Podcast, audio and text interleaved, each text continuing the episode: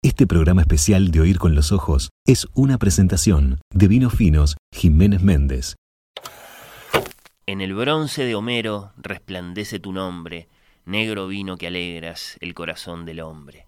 Siglos de siglos hace que vas de mano en mano, desde el ritón del griego al cuerno del germano. En la aurora ya estabas, a las generaciones les diste en el camino tu fuego y tus leones. Junto a aquel otro río de noches y de días, corre el tuyo que aclaman amigos y alegrías. Vino que como un éufrates patriarcal y profundo vas fluyendo a lo largo de la historia del mundo. En tu cristal que vive nuestros ojos han visto una roja metáfora de la sangre de Cristo.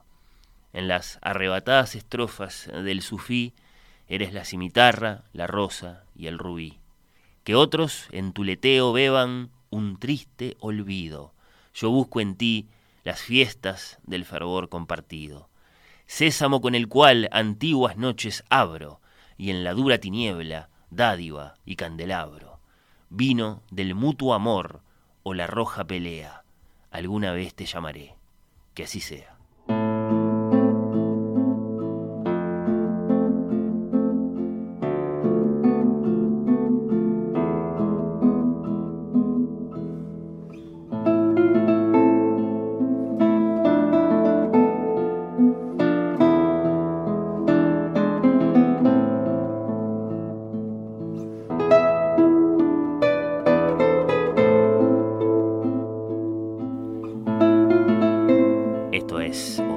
Ojos y este es nuestro quinto programa especial del año, Poesía, Música y Vino. Un gran saludo para todos, un gran saludo que llegue hasta el departamento de Canelones para Bodegas Jiménez Méndez, presentes en esta conversación que les proponemos hoy con la copa de Dioniso, o es la copa de Noé, con el vino como gran protagonista.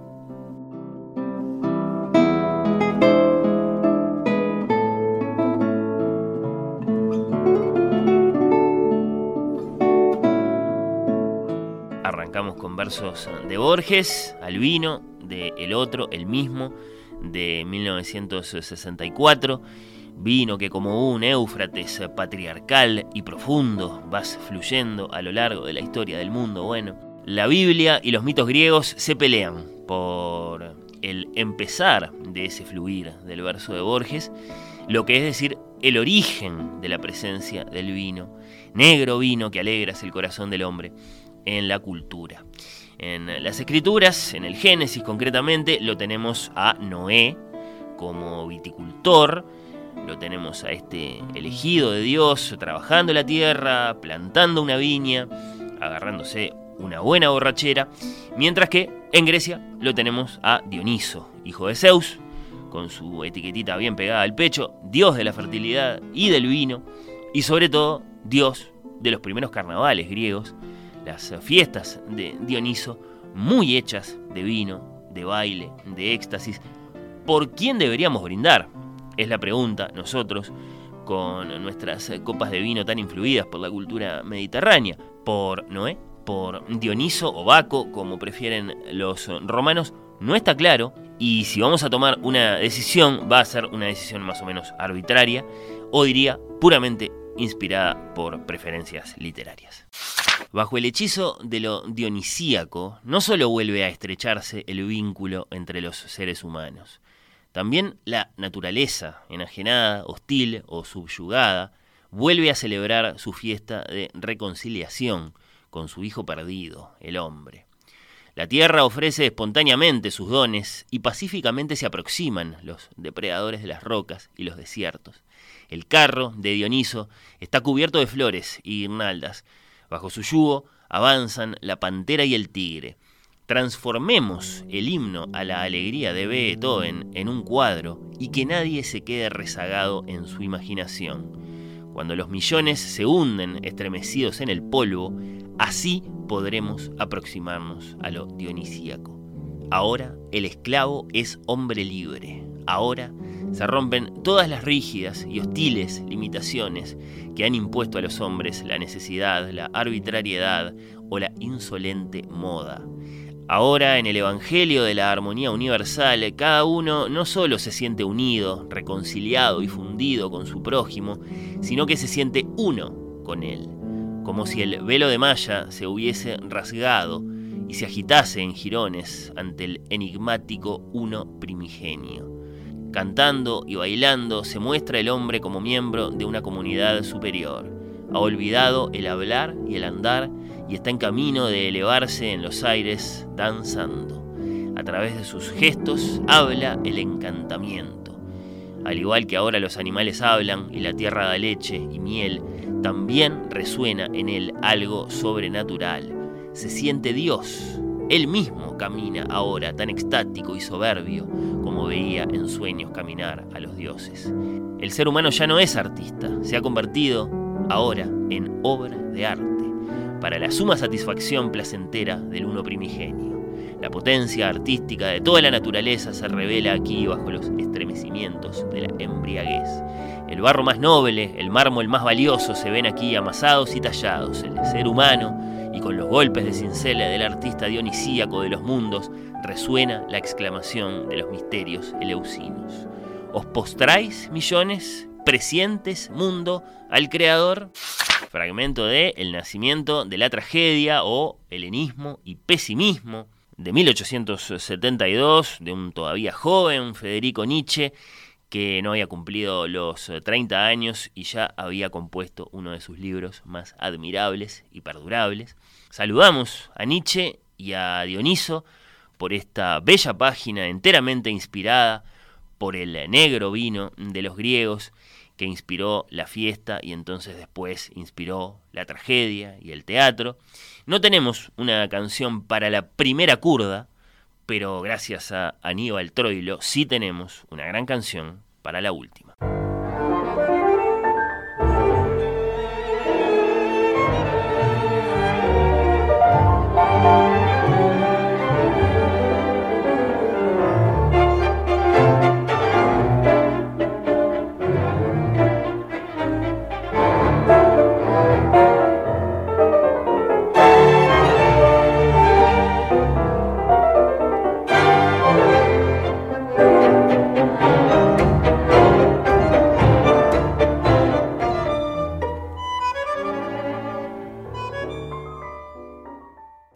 Más importantes representantes de la poesía dionisíaca o báquica de todos los tiempos es el poeta lírico griego jónico Anacreonte. La historia cultural ha inventado que su vida transcurrió entre los años 570 y tantos y 480 y tantos antes de Cristo. Anacreonte contemporáneo de Safo de Lesbos, entonces descolló en la llamada canción simposíaca, es decir, la canción de banquete, que enseñaba a la muchachada griega a mezclar el vino con agua para no morir bebiéndolo. El vino griego, recordemos, dicen, más negro que tinto, era muy fuerte, era un vino para valientes, y en la que eran imprescindibles dos competencias, la del vino y también la de la lira firmados por Anacreonte, la cultura occidental conserva un puñado de fragmentos. Voy a leer uno de esos fragmentos en mi volumencito de Gredos con poesía arcaica griega, en traducción directa del griego por Francisco Adrados. Y llamo la atención no solo sobre la conmovedora presencia del vino en los versos, sino también sobre otra presencia, suficientemente emocionante me parece, la de la nieve como metáfora de la vejez, esa metáfora que conocemos tanto en su versión Las nieves del tiempo platearon mi sien. ¿A qué me instruyes en las reglas de la retórica, al fin y al cabo? ¿A qué tantos discursos de los que no puedo sacar ningún provecho? Será mejor que me enseñes a saborear el néctar de Dioniso y a hacer que la más bella de las diosas aún me haga digno de sus encantos. La nieve ha hecho en mi cabeza su corona. Muchacho, dame agua y vino, que el alma me adormezcan, pues el tiempo que me queda por vivir es breve, demasiado breve. Pronto me habrás de enterrar, y los muertos no beben, no aman, no desean. Evidentemente dedicada al jonio Anacreonte, Andy Williams canta de Henry Mancini, Días de vino y de rosas.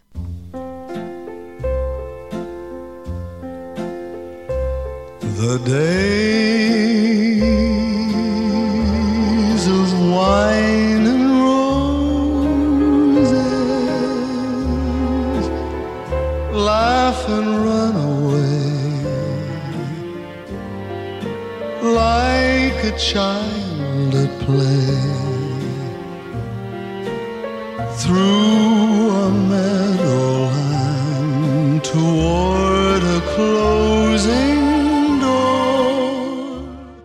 Después de la pausa llega la periodista especializada en gastronomía y en vinos, Marcela Baruch, a este Poesía, Música y Vino, programa especial de Oír con los Ojos.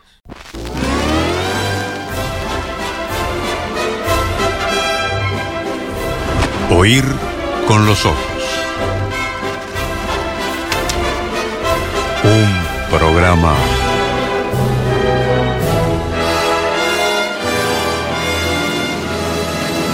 Bajo los efectos de la lectura. Poesía, música y vino en Oír con los Ojos, eh, quinto programa especial del año, el que se corresponde con el mes de junio de este 2023. Eh, Pasaron a Borges, Beethoven, Nietzsche, Troilo, Anacreonte, Henry Mancini. Bueno, en el corazón de este programa especial nos visita una estudiosa, una apasionada, la sommelier y periodista especializada en vinos, Marcela Baruch, coautora junto a Estela de Frutos de un libro que invitamos a conocer y que se titula Hablar de vinos, un libro de consulta para quienes se conocen, quieren conocer y sobre todo disfrutan el vino y su cultura, así está presentado, lleva el sello de Grijalú y la firma entonces de nuestra invitada Marcela Baruch. Bienvenida, gracias por estar acá.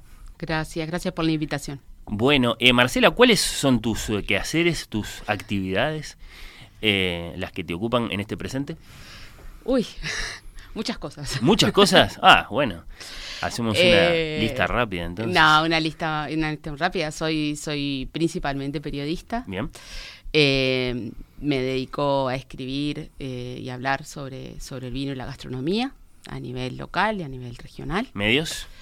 Medios. eh, bueno, en este momento en una transición de medios. Interesante. Eh, sí, estuve muchos años eh, haciendo las páginas de gastronomía y vinos en, en la revista Galería y, y desde salí en julio del año pasado y desde entonces es una transición entre volverse digital y colaborar de manera digital con portales internacionales como un Siete Caníbales Perfecto. español, eh, ITER en Estados Unidos y, y buscar un poco visibilizar el país hacia afuera y, y ver qué tengo ganas de hacer a nivel local.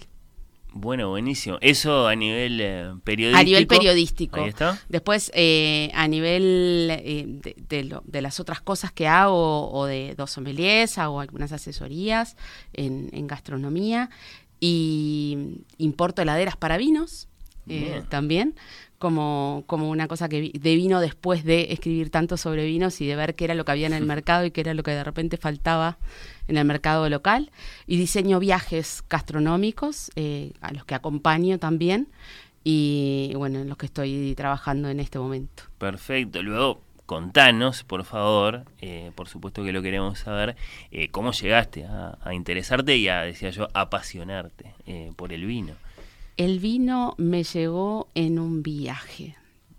Eh, 2004, hace 20 Ujú. Casi 20 años, sí. años casi. Eh, estaba, estaba en un viaje. Ya, ya venía escribiendo un poquito sobre gastronomía. Había terminado facultad. En facultad un profesor me ha dicho, me parece que es por acá, porque todas, todas tus redacciones tienen algo de comida. O tienen algo del acto de comer o, de la participación. Había una inclinación. Y, y no había mucho en ese momento. Estaba Hugo García Robles en el país y, y poco más. Y había, acababa de salir una revista llamada Placer, sí eh, que hoy sigue a nivel virtual en Facebook.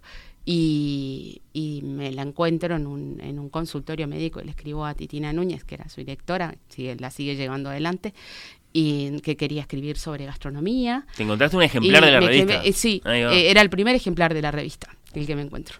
Y, y ahí empecé a escribir de gastronomía. Poco tiempo después me voy como voluntaria a los Juegos Olímpicos de Atenas, ah, mirá, ¿a eh, dónde? A Grecia. a Grecia, Y, y a través de Titina estaba también en la revista Isabel Mazzucchelli, que es este, también este, ingeniera y, y, bueno, trabajo mucho tiempo con el vino. Y, y ella me contacta con un, con un par de bodegueros y con el entonces eh, director de la Asociación Internacional de Sommeliers. Y, y ahí se me abre el universo del vino y, y de qué manera el vino estaba relacionado con la gastronomía y de qué manera participaba de esa experiencia y el lugar que tenía. En mi casa no se tomaba tanto vino, era más de whisky, de cerveza, y en- realidad llega el vino a la mesa porque lo llevo yo. Después de, de- de un tiempo de meterme en el tema, es como si, bueno, vamos a probar vinos, y, pero pero llega así, en un viaje y empiezo como a ver viñedos que en Uruguay no, nunca había visto y eh, es raro, ¿no? Como decir, yendo que ir lejos. desde afuera Sí, hacia sí, adelante, o sea, de afuera hacia adentro. Y, y cuando llego, llego directamente a anotarme en el curso de sommelier de, de- de Facultad de Química y a empezar a recorrer y a conocer un poco a los hacedores del vino. Y estaba en esas eh, circunstancias y esas puertas que se abrían, pero seguro que había sentimientos también. Acá estamos en medio de un programa al que le pusimos como título Poesía, Música, Vino. Y a mí me interesa preguntarte de la dimensión cultural del vino, digamos, antes de abrir una botella, antes de servir una copa, ¿no? ¿Qué, qué es lo que más te, te atrae, te interesa, te, te llama? Si es la historia, eh, si es la influencia del vino en, en, digamos, en, en- en otras dimensiones de la, de la cultura, si es el peso que puede tener en la identidad de los países, ¿no? Evidentemente eso está ahí también. Algo más que no nos imaginamos. ¿Qué me llama tanto del vino? Sí, sí, sí. El vínculo con la tierra. Eh, el, el- esta, es- esta relación que existe entre, entre las plantas, el hombre y, y la manera en la que se influye el, el- el clima también, ¿no? Ese Como don, el- como está dicho por ahí. sí, e- esa, esa interacción eh, que tenemos con, con- con lo que plantamos y, y- y qué nos da y qué hacemos con eso después. Eso es lo que a mí más me vincula, si se quiere, hoy con el vino. Capaz que en un principio Viene todo de ahí. era más claro en, en un principio, pero si, si me pongo a pensar en por qué yo me enganché o de qué manera yo empecé a vincularme más con el vino, fue a- al, conocer las viñas, ¿no? al, al- al verlas, al, al cono- al saber de dónde venía eh, eso que uno consumía en la botella. Hmm, Está bien, sí, sí, el- e- ese, ese, ese don, sí, está dicho por ahí, don de la naturaleza, de la Sí. tierra. En tanto que compendio de, de términos, de lexicografía del vino, este libro del que sos eh, coautora, eh, Marcela, Hablar de vinos, bueno, presenta un recorrido muy amplio, ¿no? Y ahí aparecen palabras que para los mortales son raras, para nosotros, digamos, los, los lectores comunes, ¿no? Eh, de la ampelografía, que es la ciencia de la vida, ¿está bien? Sí, de la, la ciencia de la vid se puede decir, sí, Bien. como de qué manera, qué, qué formas tienen las distintas, las distintas vidas, las distintas hojas. al zarcillo que aparece allá eh, solita esa palabra porque es la única que hay con Z eh, y de la acetificación a expresiones como vino aterciopelado. Eh, después por otro lado y esto me llamó la atención me, me- me- me dejó eh, cierta inquietud el libro tiene dos grandes aproximaciones naturaleza y gusto Mm. ¿Qué, qué, qué es lo que se resume ahí en cada una de esas, de esas dos grandes secciones? Es interesante, voy a tomar un poquitito de lo que venías hablando después de, la- de las palabras y de las palabras raras, ¿no? Que para, que para mucha gente son palabras raras. Infrecuentes por lo menos El seguro. significado de las palabras fue la raíz de este libro. Eh, cuando eh, con Estela compartimos eh, muchos, muchos años de charlas y ella como fuente mía como periodista, como amiga de la familia, en el caso de mi familia, de mi madre. Pero sobre todo como fuente de consulta. Y nos dábamos cuenta de que usábamos palabras que muchas veces eh, leíamos en artículos periodísticos de colegas y, en demás libros y adquirían diferentes significados y de alguna manera terminábamos hablando de qué era para nosotros ese significado o ir a buscar otras fuentes para entender el significado para que las palabras tengan un único significado. Si no, es muy difícil. Estamos hablando, estamos hablando todos de lo mismo eh, y muchas veces nos pasaba de que no, de que se utilizaban algunas palabras para designar cosas que, que no tenían su significado original. Tanto en el lenguaje técnico como en las expresiones que se utilizan para y hacer sobre todo en las expresiones y- comunicacionales, en, lo que era la prensa. en la- en- estas son las palabras, y, y lo decimos en el libro, que usamos hoy para hablar del vino, que pueden, no, que no son las que usaban, se usaban antes y que pueden no ser las que se usan Y en el futuro. Tienen un significado, este significado, tratamos de unificar esos, es, el significado de esas palabras. Eh, por eso eh, es como interesante la, la- la lectura que Sí, le das, sí, sí. porque es la génesis del libro. Y la génesis de esta idea es darle significado al- al- a las palabras o tratar de unificar los, dis- los distintos usos Claro. de esas palabras eh, en la actualidad. Es claro que el lector común que se interesa, que siente curiosidad eh, por el por el mundo del vino, por el mundo del vino, las ha escuchado, las lee por ahí. Sí, pero a veces le- les tienen un significado diferente. Claro, y seguramente resbala, ¿no? Por, por, por el significado de esa palabra hasta que se detiene. Bueno, pero ¿de qué estamos hablando?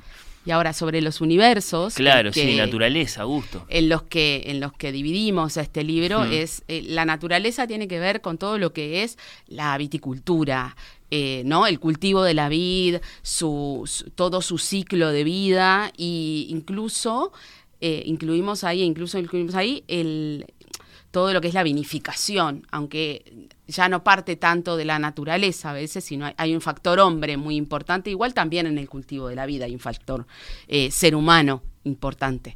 Pero esa es como la parte de naturaleza. Y la parte del gusto tiene todo que ver, tiene que ver con lo que percibimos cuando tomamos ese vino.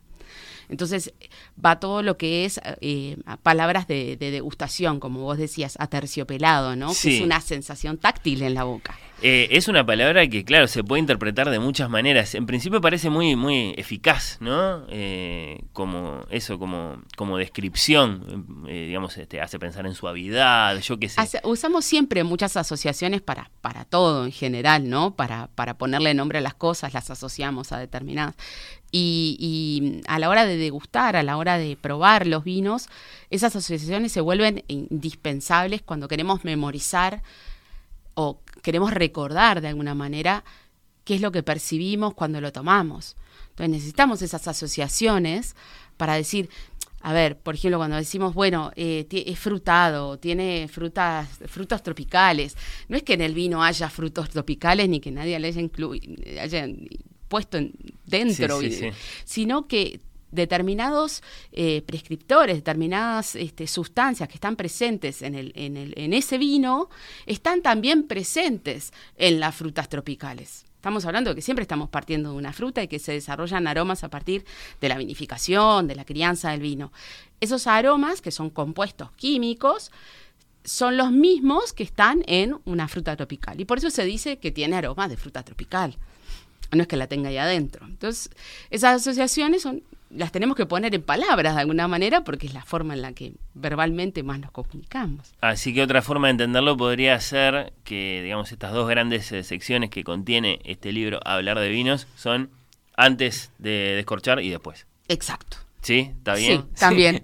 También, Na- también funciona. naturaleza primero y después sí, la, la botella ya descorchada, la copa ya servida y, y bueno, y, y- y todo lo que viene a partir de ahí. ¿Cómo te imaginas la vida del libro en las casas de quienes eh, lo compran? Porque mm, es, una, eh, es, un, es, un, es un glosario, es un vocabulario, es un, es un libro lexicográfico. eh, entonces eh, admite quizá, digamos, eh, distintas formas de, aproximarse, ¿no? Se lo puede leer de corrido, se lo puede tener ahí para eh, estrictamente consultarlo. y después, yo qué sé, puede estar en la biblioteca o puede estar en la, en la, en la cava, puede estar en una mesa ratona, eh, o bueno, o, puede servir para robar palabras y, fingir erudición en los asados, no sé. ¿Cómo te lo imaginas vos? Nosotros eh, concebimos este libro con Estela para, para que todos pudiéramos entender de lo que estábamos hablando. Está escrito para el, para el que sabe, el que no sabe, el que le interesa. Y siempre nos lo imaginamos en una situación lúdica.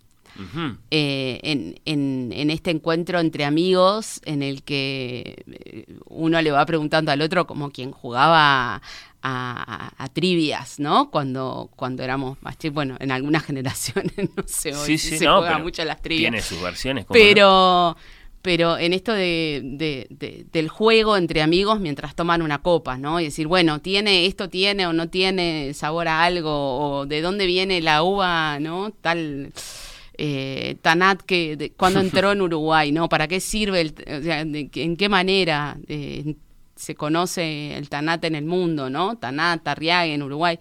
Entonces, eh, siempre lo, lo- lo imaginamos en una situación lúdica entre amigos, un glosario.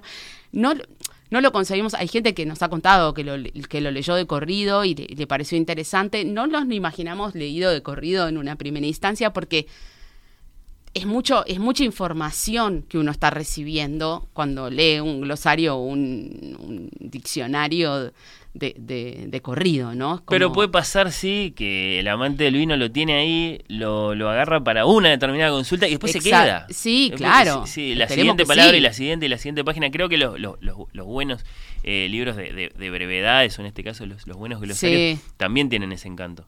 Es, es ese libro que puedes consultar en cualquier momento. Bien, bien, bien, perfecto. Después de todo este recorrido tuyo eh, cerca del, del vino y bueno, y escribiendo sobre, Mm. sobre vino, eh, ¿qué, qué, qué decís sobre la relación del, del Uruguay en particular eh, con el vino? ¿Cómo, ¿Cómo la definís? ¿Cómo la presentás? Eh, ¿qué, qué, tan, ¿Qué tan grande es el vino en la cultura uruguaya? El vino en la cultura uruguaya es muy importante. Es nuestra bebida nacional. Está declarado de esa manera. Eh, es un integrante de la mesa de, de- de casi todos los uruguayos. Eh, y forma parte, sí, de, de nuestra ¿no? Uno dice, bueno, asado y vino, ¿no? No te imaginas de repente el asado con, con habrá quien lo elijas de otra manera. Parece ser lo más natural, ¿no? Parece Sí. ser lo, lo, lo que nos identifica y lo más natural. Uruguay es un país de vinos. Tenemos un consumo per cápita de vinos eh, bastante alto para la, para la, la- la región, para la zona, para, para el, para el mundo de los vinos, ¿no? Para el- los países que son productores. ¿no? Eh, si bien las cifras de consumo de, de vinos y de alcoholes bien- vienen descendiendo en, en nuestra, en, en términos generales a nivel cultura, Uruguay en la última vez que, que lo vi creo que estaba en 22 litros por persona por año. Es, es, es bastante, es bastante. Eh, llegó a estar bastante más alto, pero, pero es bastante. Y, y eso habla también de nuestra, de nuestra cultura. Bueno, y que se ha declarado bebida nacional más todavía. Y de la presencia, claro, del, del, del vino sí, en, en nuestras vidas. Y saliendo al mundo, ya que te ha tocado viajar, me contabas, Sí. por ejemplo, de haber estado en, en Grecia, eh, ¿aparece ese vino uruguayo apreciado? Ese vino Mira, uruguayo? aparece cada vez más. Ah, cada vez es más. muy lindo lo lo que está lindo pasando. sí. Es muy, es muy gratificante. A mí me toca por trabajo, por esto de, de- de hablar no solo de gastronomía nacional, sino a nivel, sobre todo continental, ¿no? A nivel América Latina. Es muy lindo lo que está pasando de encontrar vinos. Hay una gestión en, la exportación del vino y de los bodegueros nacionales. Hay un esfuerzo grande por salir del país. Uruguay siempre se piensa en la exportación por el tamaño del país y por el mercado que tenemos. Pero, por ejemplo, hay, una bodega que se llama, este, no importa, pero eh, Cerro Chapeu, que está en la carta de hoy el mejor restaurante del mundo, que es Central en Lima. Y es uno de los vinos que más eligen para, para su menú de degustación. Y tienen botellas que en los restaurantes de Uruguay no existen, de los años 80, de los años 90, eh, de los 70. Eh, a nivel internacional se está apreciando mucho el, vino con más tiempo, el vino latinoamericano con más tiempo. Siempre se pensó en el vino europeo, ¿no? Ah, los vinos franceses que son para toda la vida y eh, no tienen 30 Ese años, están está perfectos. Y ese sí. prestigio, y ese prestigio se está empezando a aplicar al vino latinoamericano, al vino sudamericano, pasa con Argentina y pasa con Uruguay también. Entonces, eso también es muy interesante de ver cómo le dan el valor suficiente como para que esté hoy en un menú de degustación del mejor restaurante del mundo, no de América Latina, del mundo. ¿Qué te parece el cliché eh, copa de vino y libro? Capaz que lo aplicás, capaz que no. no Me sé. encanta. ¿Te gusta? Me Sí. encanta. ¿Lo Le- recomendás? Me- eh, los recomendaría siempre eh, con algo de alimentos, ¿no? Porque esto de beber solo. Eh, pero, pero sí, y, y es, y es una gran compañía. Es algo para ir disfrutando de- entre las- no, no son cosas que uno deba hacer vorazmente, ¿no? Como si, bueno, vas leyendo y te va acompañando en esa lectura, ¿no? Por último, ¿qué sueles decirle eh, a las personas que, bueno, conociendo tu experiencia, tu actividad, te dicen, ah, Marcela, yo no sé nada de vinos? tenés tu, tu respuesta ya preparada, la que, la que sacás siempre en esas A mí situaciones. lo que me importa es que tomen vino. Eh, que, que disfruten de, tomar vino, que, que quieran, que quieran entender un poquito qué están tomando, pero si no quieren, igual está bien. Eh, esa cosa que a veces es como cuando uno más aprende, se pone unas posturas que, que, que no, lo que importa es que sea para todos. El vino es para, hablábamos de cultura, y la cultura es en, todo nivel, no es, no es algo que tengamos que, que que sabe más tiene más poder sobre, o tiene, eh, no, su palabra vale más que los demás. Digo, me importa, me, me gusta tomar vino, tomo vino todos los días, tomo, como, me encanta comprarme vinos especiales y, y no sé nada. Y está bien, no tenés por qué saber, o sea, no, no, no, no es que tenga que venir y una cosa 100%, 100% tirada a la otra. Muchas veces lo que pasa es que inevitablemente te vas, el paladar se va formando y la gente va eligiendo, no sé nada, pero sé lo que me gusta. Sí, Entonces también es eso, o sea, ¿qué es no sé nada? eso lo puede dar la experiencia también, eh, amén de la curiosidad que puede llevar a alguien, por ejemplo, a ponerse a leer al respecto. También. Está bien, está bien. está Esperemos que sí. Sí, sí, bueno, acá está esta invitación, sí, cómo no, bueno. Eh, Marcela Baruch, sommelier, periodista especializada en vinos, nos eh, ha acompañado en este programa especial de Oír con los Ojos. Invitamos a conocer este Hablar de Vinos que lleva el sello de Grijalvo. Por supuesto, está en todas las librerías, ¿no, Marcela? Está en librerías de todo el país. Bien, bien. Bueno, muchas gracias por tu visita esta noche. Gracias a ti por la invitación. Los invito a todos. Donde más me pueden encontrar es a través de redes sociales con Bien, mi nombre, bien. Marcela Baruch. Y listo. Gracias.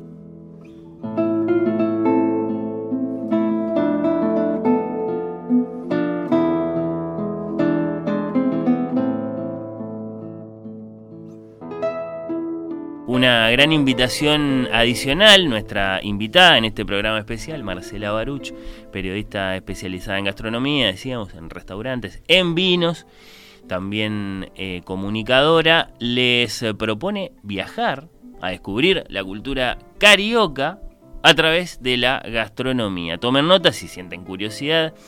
Si ya les gusta la idea, vos me confirmarás, Marcela, la información que tengo acá. Partida Sí. rumbo a Río de Janeiro el jueves 24 de agosto. Sí, Es así, con así. regreso el martes 29. Entonces son cinco noches son cinco noches. en hotelería cuatro estrellas. Y quienes acompañen a Marcela en este viaje van a ser recibidos con menús especialmente seleccionados para el grupo en eh, restaurantes de esos con estrellas de Michelin. ¿Esto también lo confirmas? Sí, sí, Buenísimo. con dos y, dos y una estrella hay, hay uno con dos y dos con una estrella Perfecto. Michelin. De esos incluidos en los rankings mundiales y latinos de The World's 50 Best Restaurants. ¿Qué les parece? Bueno, eh, un lujo. Habrá además un tour de botecos, esto es bares, ¿no? Estos bares, Ahí está. sí, botecos, le llaman ellos en bares. Ah, Esto allá de descubrir la cultura, ¿no? Todas las facetas de la cultura Claro. a través de, ¿no? de la expresión de la gastronomía. Al mediodía, acompañado por expertos eh, locales y un almuerzo a la vera del mar en Río de Janeiro. Bueno, caipiriñas, cervezas heladas, vino, champán, varias bebidas ahí. Varias No solo- bebidas hay, sí, no es muy el vino. importante. La promesa entonces, cinco noches idílicas en Río de Janeiro para una inmersión en los sabores de esta gran ciudad. Para conocer más, es importante también manejar bien estos datos. Marcela, el contacto es con Consolid Travel Exactamente, Consolite es la, la agencia que Ahí opera está. el. Al eh, 26230033 o a través de sus eh, redes sociales, repito, Consolide Travel. Además de que estás vos en las redes sociales. Sí, Marcela, también me puede, Baruch. me puede contactar a mí directamente también. Te buscan, por ejemplo, que en Instagram. En Instagram, Buenísimo. arroba la- Marcela Baruch y listo.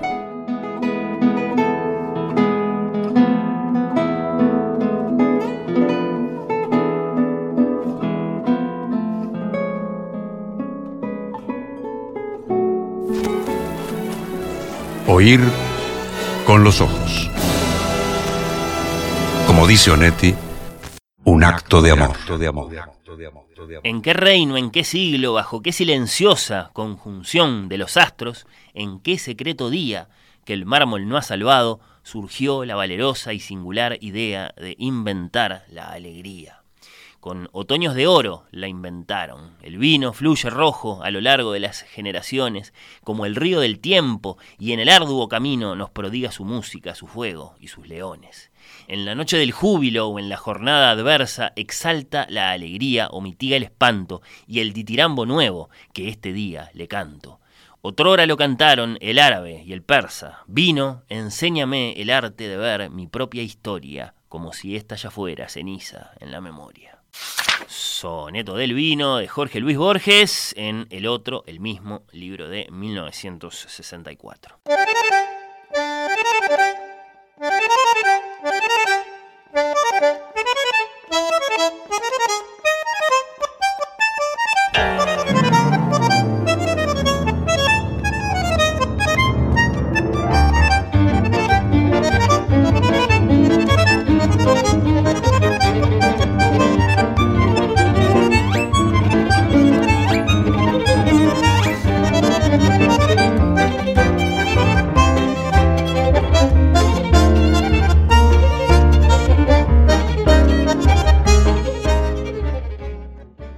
Chin dice Astor que Anacreonte y otros poetas del placer, poetas hedonistas griegos, hayan llegado a la China en tiempos de la dinastía Tang, entre el 600 y el 900 más o menos, según enseñan las enciclopedias, parece difícil, pero acaso no es imposible. Vía Persia, nos gustaría pensar, a lo mejor, vía Alejandro y sus grandes conquistas. ¿Quién nos dice que el verso dionisíaco de Anacreonte no haya viajado? En labios de algún alcahuete y haya llegado, por ejemplo, a Levi. Anacreonte y Levi son, por supuesto, poetas muy distintos, uno griego, cinco siglos antes de Cristo, el otro chino, siete siglos después, pero también tienen bastantes cosas en común que nos hacen querer evocarlos juntos. Los dos fueron contrariados poetas de corte, los dos amaron por igual el vino y las borracheras, los dos parecen sentir el mismo dolor delicado frente a las nieves del tiempo, los dos rechazan por igual la guerra, los conflictos humanos, los dos parecen querer vivir fuera del tiempo. Finalmente, los dos concibieron un género de canción bebible que los hermana para decir en voz alta y para emborracharse. Esa es la canción de Anacreonte, esa es la canción de Levi en la China. El lector de poesía tiende a veces a esta forma de evocación emparejada entre poetas que acaso no tienen nada que ver. Es cuando ha tomado la dirección de creer, de sentir frente a sus versos, frente a ciertas músicas de la percepción poética, que la poesía consta de un único gran poema escrito colectivamente por poetas eh, anónimos, o mejor dicho, de los que no importan sus nombres, poetas de diversas épocas y latitudes. El lector de poesía vive, como ha dicho Quevedo, en conversación con los difuntos. De Anacreonte sabemos que se murió en Atenas, no sabemos exactamente cuándo ni cómo, vagamente tenía unos 40 años. De Levi se cuenta que murió persiguiendo en barco el reflejo de la luna en las aguas del río Yangtze y cayendo al agua y ahogándose, tenía unos cincuenta y tantos. Es difícil no imaginarlo guiado por el vino en esa trágica navegación.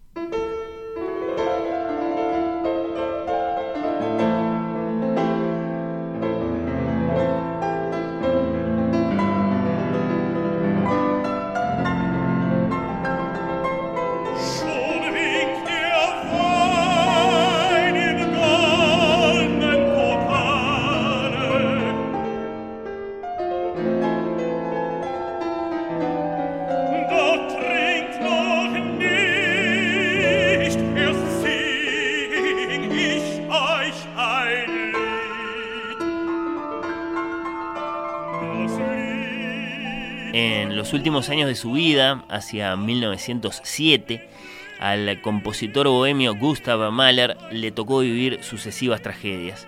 Falleció su hijita María, su esposa Alma le dejó saber todo su desamor, sus médicos le diagnosticaron un mal cardíaco irreversible que provocaría su muerte.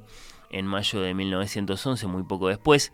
Mahler se sentía desengañado de la fe del judaísmo, también de la fe católica, también de Schopenhauer, cuyo pensamiento lo había acompañado tanto, y hacia dónde dirigió este músico su mirada en esas tremendas eh, circunstancias y antes de escribir las obras musicales que van a ser su testamento artístico. Bueno, Mahler mira en ese momento no a la religión, no a la filosofía, no a la gran literatura occidental, Mahler mira hacia Oriente y encuentra a Levi, el gran inspirador literario para la composición de su maravillosa Das Lied von der Erde, la canción de la Tierra, conteniendo cuatro poemas de Levi que Mahler había leído con mucha emoción, traducidos del chino al alemán.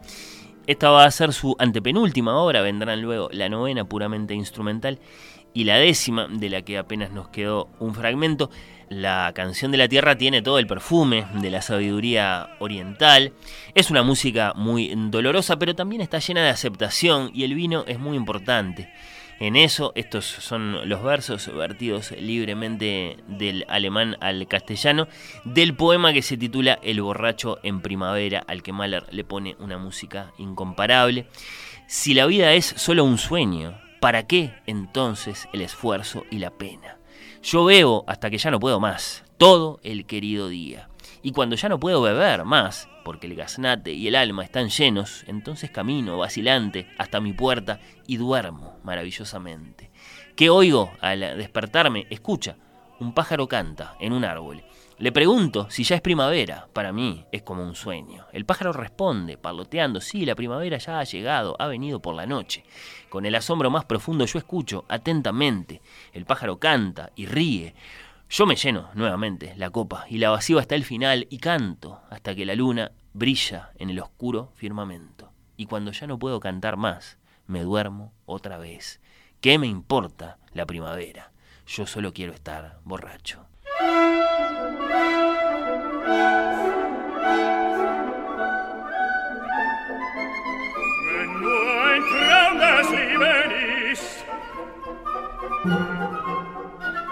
Warum?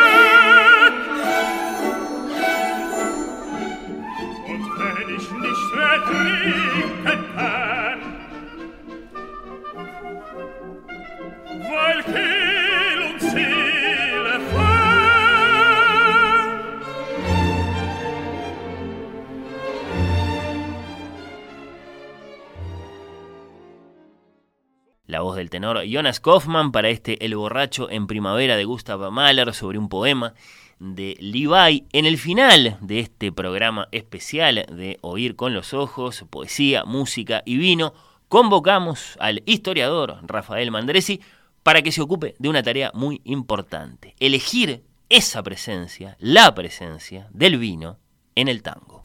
Hay mucho alcohol en el tango, en las letras de tango y en las venas de cantores y músicos. Un alcohol cualquiera, tanto da cual sea, como en la última curda de Cátulo Castillo, por ejemplo. En Tal vez será mi alcohol de Homero Mansi, que la censura obligó a transformar en Tal vez será su voz. En el gardeliano Tomo y Obligo, con letra de Manuel Romero. O en Esta noche me emborracho de Discépolo. Otras veces, el alcohol en cuestión es alguno en particular. Por ahí anda el champán, el fragor del champán en los mareados de Cadícamo, ese champán que esta noche beberemos porque ya no volveremos a vernos más.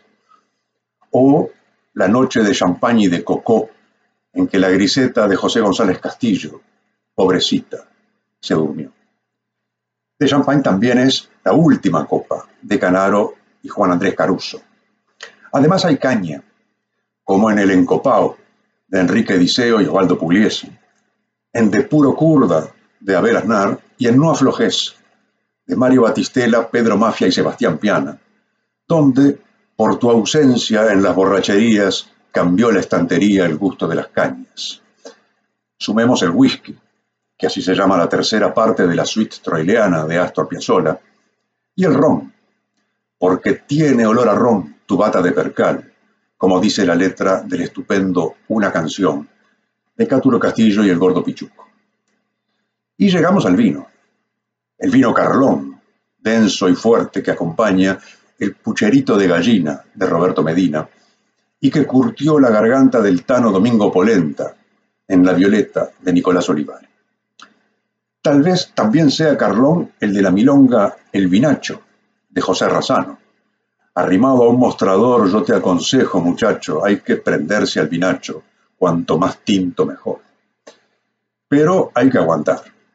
Lo que aparentemente ya no puede hacer el protagonista de El vino triste, de Manuel Romero, con música de Darienzo. Ese vino triste, pesado y llorón, del tipo que está siempre borracho, borracho de vino y de dolor, es el que propongo escuchar. Toca la orquesta de Don Osvaldo Pugliese y canta Alfredo Belusi. Salud.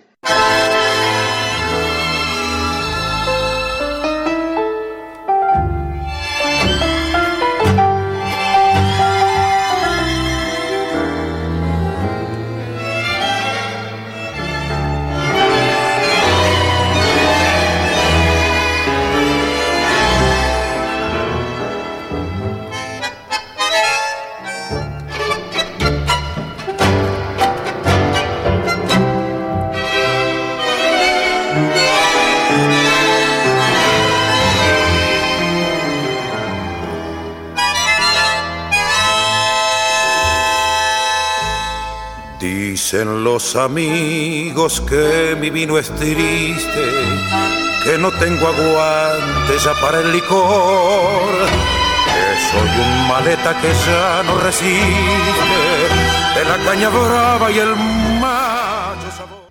Esto es Oír con los Ojos y este fue nuestro quinto programa especial del año, poesía, música y vino.